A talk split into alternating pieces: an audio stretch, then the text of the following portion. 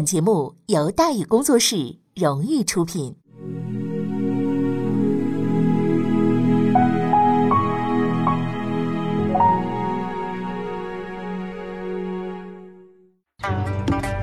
说书唱戏劝人方，三条大道走中央，善恶到头终有报，人间正道是沧桑。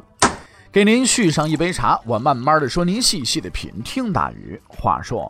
明朝除了咱们广播直播以外啊，我们还在喜马拉雅独家网络发布。各位呢，可以登录喜马拉雅手机和电脑客户端，搜索“大禹茶馆”，选择收听。上期节目咱们说到哪儿啊？咱们说到归尘归土，崇祯帝眉山自尽，未完待续。说书人讲说缘由。其实历史和小说不一样啊，因为历史的答案所有人都知道了。我们之前说崇祯的死，崇祯同志终究是要死，而且肯定是吊死的。他不会撞墙，不会抹脖子，不会喝敌敌畏。总而言之，我不说你们也都知道。所以结局应该是固定的，没有支线。但是呢，我们之所以说当年明月先生还有另外一个结局，给明朝这些事儿这本书安排了另外一个结局，是他的文章有两个结局。那么这个结局又是什么样子的呢？这个结局要从一个人说起，这个人叫徐宏祖。徐宏祖出生的时候是万历十五年，在这个特定的年龄出生也是个缘分，但外面的世界跟徐宏祖并没有多大关系。他的老家在江阴，山清水秀，不用搞政治，也不怕被人砍，比较清静。当然了，清静归清静，在那个年头，要想出人头地、青史留名，只有一条路，就是考试。徐宏祖呢不想考试，不想出人头地，不想青史留名，他就想玩儿。按史籍说是从小就玩，而且玩的比较狠，比较特别，不扔沙包，不滚铁环，只是四处的瞎转悠，遇到山就爬，遇到河就下，人极小，胆儿极大。此外呢，他极其厌恶考试，长大之后让他去考科举，死都不去。该情节放在现在，大致相当于抗拒高考。这号人当年呢，跟今天的下场估计是差不多的，被拉回家来打个这个半死啊，呃，反正也差不多了。然而徐宏祖的父母没有打他，非但没打他，还告诉他：“你想玩就玩吧，你做自己喜欢做的事儿就行了。”这种看似惊世骇俗的思想似乎很不合理，但是对徐家人而言很合理。我们说一下啊，徐宏祖同志的家世，虽然他的父母呢。并非什么大人物，也没名气，但他有一位祖先是很有名的，当然不是好名。徐宏祖出生前九十年，徐家的一位先辈进京赶考，路上遇到了一位同伴，叫唐寅，又叫唐伯虎。没错，他的祖先就是徐经。后来的事情咱们之前讲过，据说是徐经作弊，结果拉上了唐伯虎，大伙儿一起完蛋，进士没考上，连举人都没了。所以徐经同志痛定思这个痛定思痛啊，对坑害了无数人的科举制度深恶痛绝，教育子孙要与这个万恶的制度决裂，爱考不考，去他娘的！对这段百年恩怨，徐宏祖是否了解我们不清楚，但他会用，那是肯定的。更重要的是，徐家虽说没有级别，但是有钱，有点儿钱啊，所以他决定索性不考了，出去旅游去，当个驴友。刚开始呢，他旅游的范围啊，主要是江浙一带。紫金山了、太湖了、普陀山了等等，后来愈发勇猛了，雁荡山的九华山、黄山、武夷山、庐山都去了。但这里存在一个问题，就是钱。旅行家和大侠的区别在于，旅行家是要花钱的。哎，列一下啊，大致包括交通费、住宿费、导游费、餐饮费、门票费。如果地方不地道，还有个挨宰费。徐家有钱，但咱们说了，有点儿钱，没有很多钱，大约也就是个中产。啊，按今天的标准，一年去旅游一次也就够了。但徐宏祖的旅程日程呢？这个旅行日程呢，是一年休息一次，就是他除了年底回家照顾父母之外，一年到头都在外边。但是就这么个搞法，他们家竟然还过得去。原因很简单，比如说交通费吧，他不坐火车也不坐汽车，那人想坐没有嘛？少数骑马，多数靠步行啊，因为你骑马，你爬个山试试，是吧？住宿费基本不需要。徐宏祖去的地方，当年大多都没人去。你别说三星级了，连孙二娘那个黑店吃人肉都吃人肉包子的地方都没有啊！树林里、悬崖上打个地铺，也就窝那儿睡了。餐饮费嘛也没有啊。徐宏祖同志去过的地方没什么餐馆，每次他出发的时候都是带着干粮，而且他很抗饿，据说能扛七八天。那至于喝水嘛，山里边到处都是矿泉水，清澈的很，对吧？那时候也没有重工业，没有化工，对不对？门票费也不用嘛。当年谁要能在徐宏祖同志去的地方设个点收门票，那就是赔死，是吧？哎呀，挨宰费那更没有了。但是挨宰是有可能的，而且比较敞亮，从没有暗地里加价坑钱，都是拿着刀明着来抢。你要知道，没门票的地方固然没奸商，但是很有可能有强盗啊。那么徐宏祖最大的开销啊，据当年明月先生的考据呢，是导游费用。作为一个旅行家，徐宏祖很清楚，什么都能省，这笔钱是不能省的。否则走到半山腰呢，给你挖个坑，让你钻个洞，那就休息了。就这样呢，家境啊并不十分富裕的徐宏祖，靠着简朴的衣服，没有随从，没有护卫，带着干粮，独自前往名山大川，风餐露宿，不怕吃苦，不怕挨饿，一年只回一次家，只为攀登。从世俗的角度来讲，徐宏祖是个怪人。这个人不考功名，不求做官，不成家立业，按很多人的说法是毁了。很多人还会说，这种生活多荒谬啊，不符合常规，不正常啊，缺根弦儿啊，精神有问题啊。说这些话的人呢，就是吃饱了撑的。人呢，就活这一辈子，如何生活那是自己个儿的事儿。自己这辈子浑浑噩噩的没活好，厚着脸皮你来指责别人，有多远就他妈滚多远。真的，徐宏祖旅行的唯一阻力就是他父母。他父亲去世比较早，只剩下母亲在家无人照料。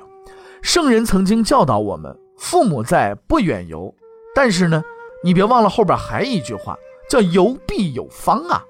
所以在出发前，徐宏祖总是很犹豫。然而他的母亲找到他说了这么一番话：“说孩子，男儿志在四方啊，往天地间一展胸怀，那是你的责任呢。”就这么着，徐宏祖开始了他伟大的历程。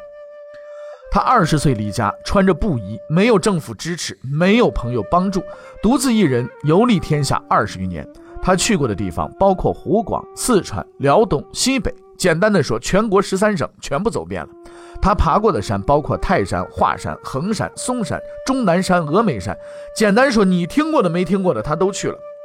此外的，黄河、长江、洞庭湖、鄱阳湖、金沙江、汉江，几乎所有江河湖泊全部游历。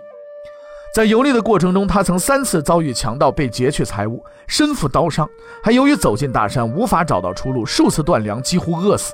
最悬的一次是在西南，当时啊，他前往云贵一带啊，结果走到半路呢，突然发现交通中断，住处呢被当地土著给围了。过了几天，外边又来了明军，又开始围，围了几天就开始打，打了几天就开始乱。徐宏祖好歹呢是见过世面的，跑得快，总算顺利脱身。那么在旅行的过程当中呢，他还开始记笔记，每天的经历他都详细的记录下来。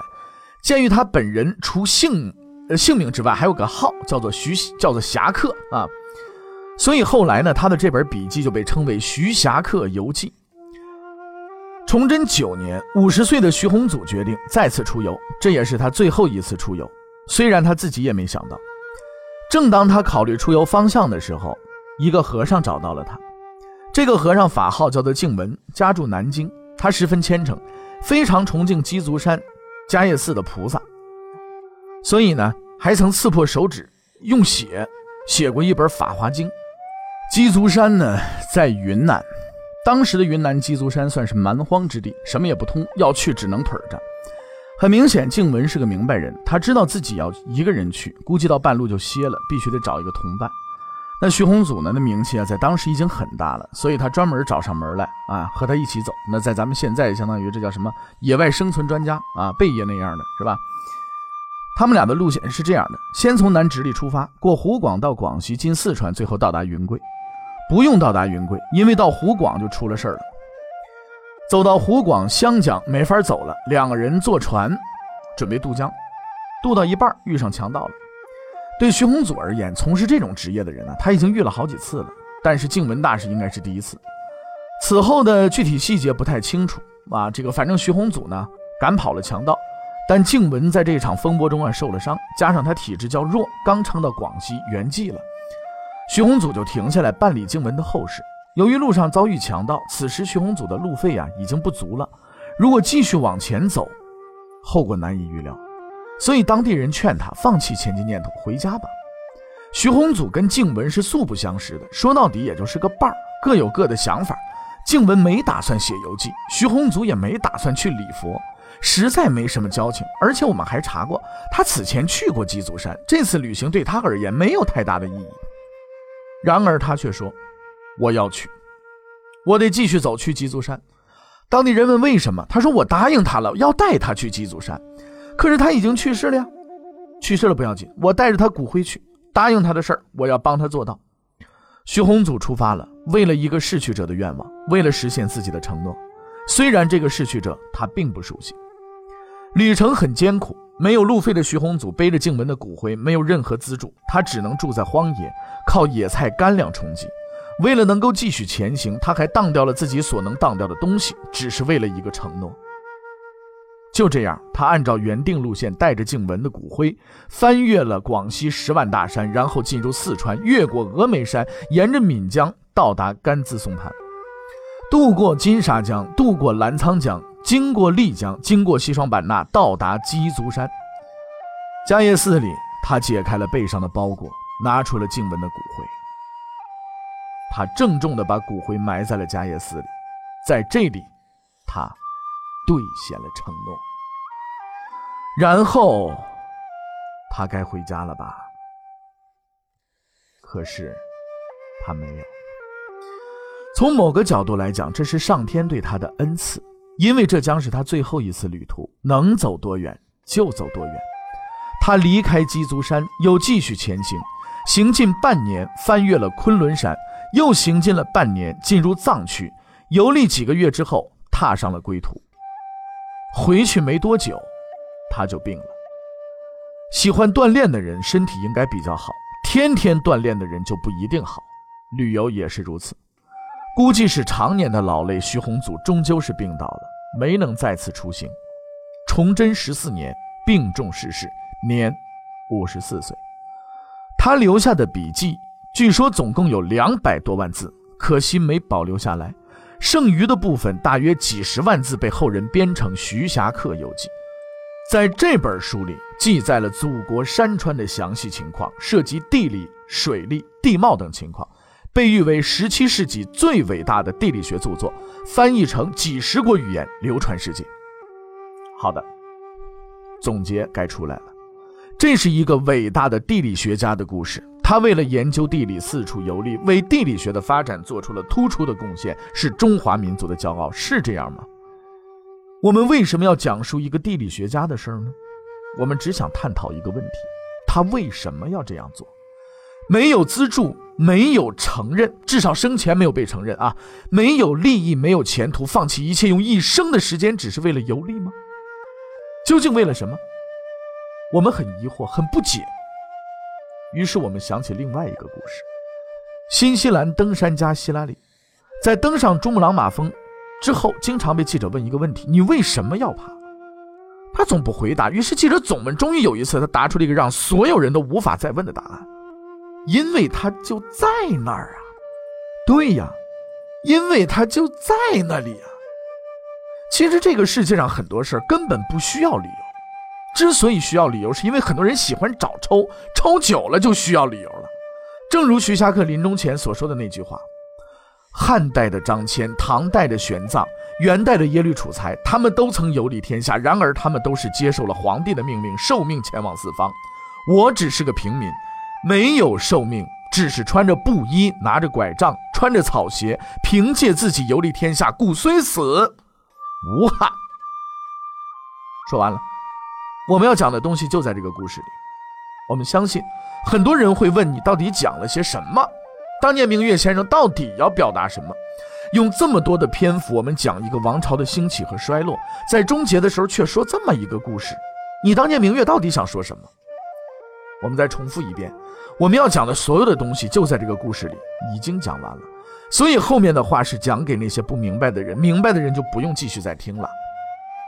此前我们啊说过很多东西，很多的兴衰起落，很多的王侯将相，很多的无奈更替，风云变幻。但是这件东西是最重要的，因为当年明月先生要告诉你，所谓千秋霸业、万古流芳以及一切的一切，都是粪土。先变成粪，再变成土。现在你不明白，将来你会明白；将来你不明白，就再等将来。如果一辈子都不明白也行。而最后讲述的这件东西，它超越上述的一切，至少在我们看来。但这件东西是想了很久的，没有办法用准确的语言来表达的。当年明月先生当时困惑了很久，但最终他在一本台历上看到了这句话。这句话并不是一个什么名人名言，因为不知道是谁说的，但这句话却代表了当年明月山先生的看法：成功只有一个，按照自己的方式去度过人生。讲到这儿，各位朋友们应该。觉得明朝我们是彻底的讲完了，但是呢，正因为当年明月先生最后留了这么一句话：“成功只有一个，按照自己的方式去度过人生。”所以我决定再把南明续到这本书的后面。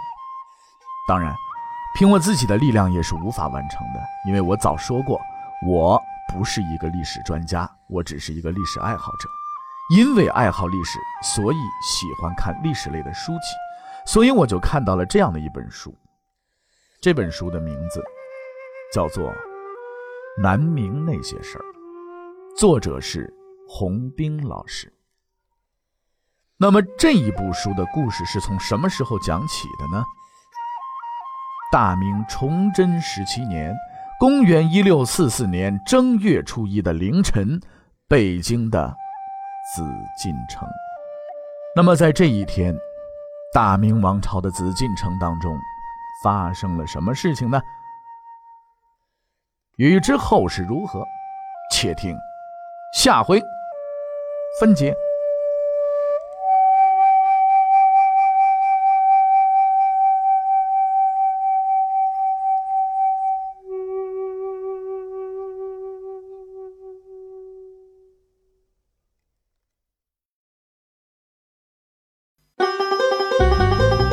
各位你想跟大禹交流吗？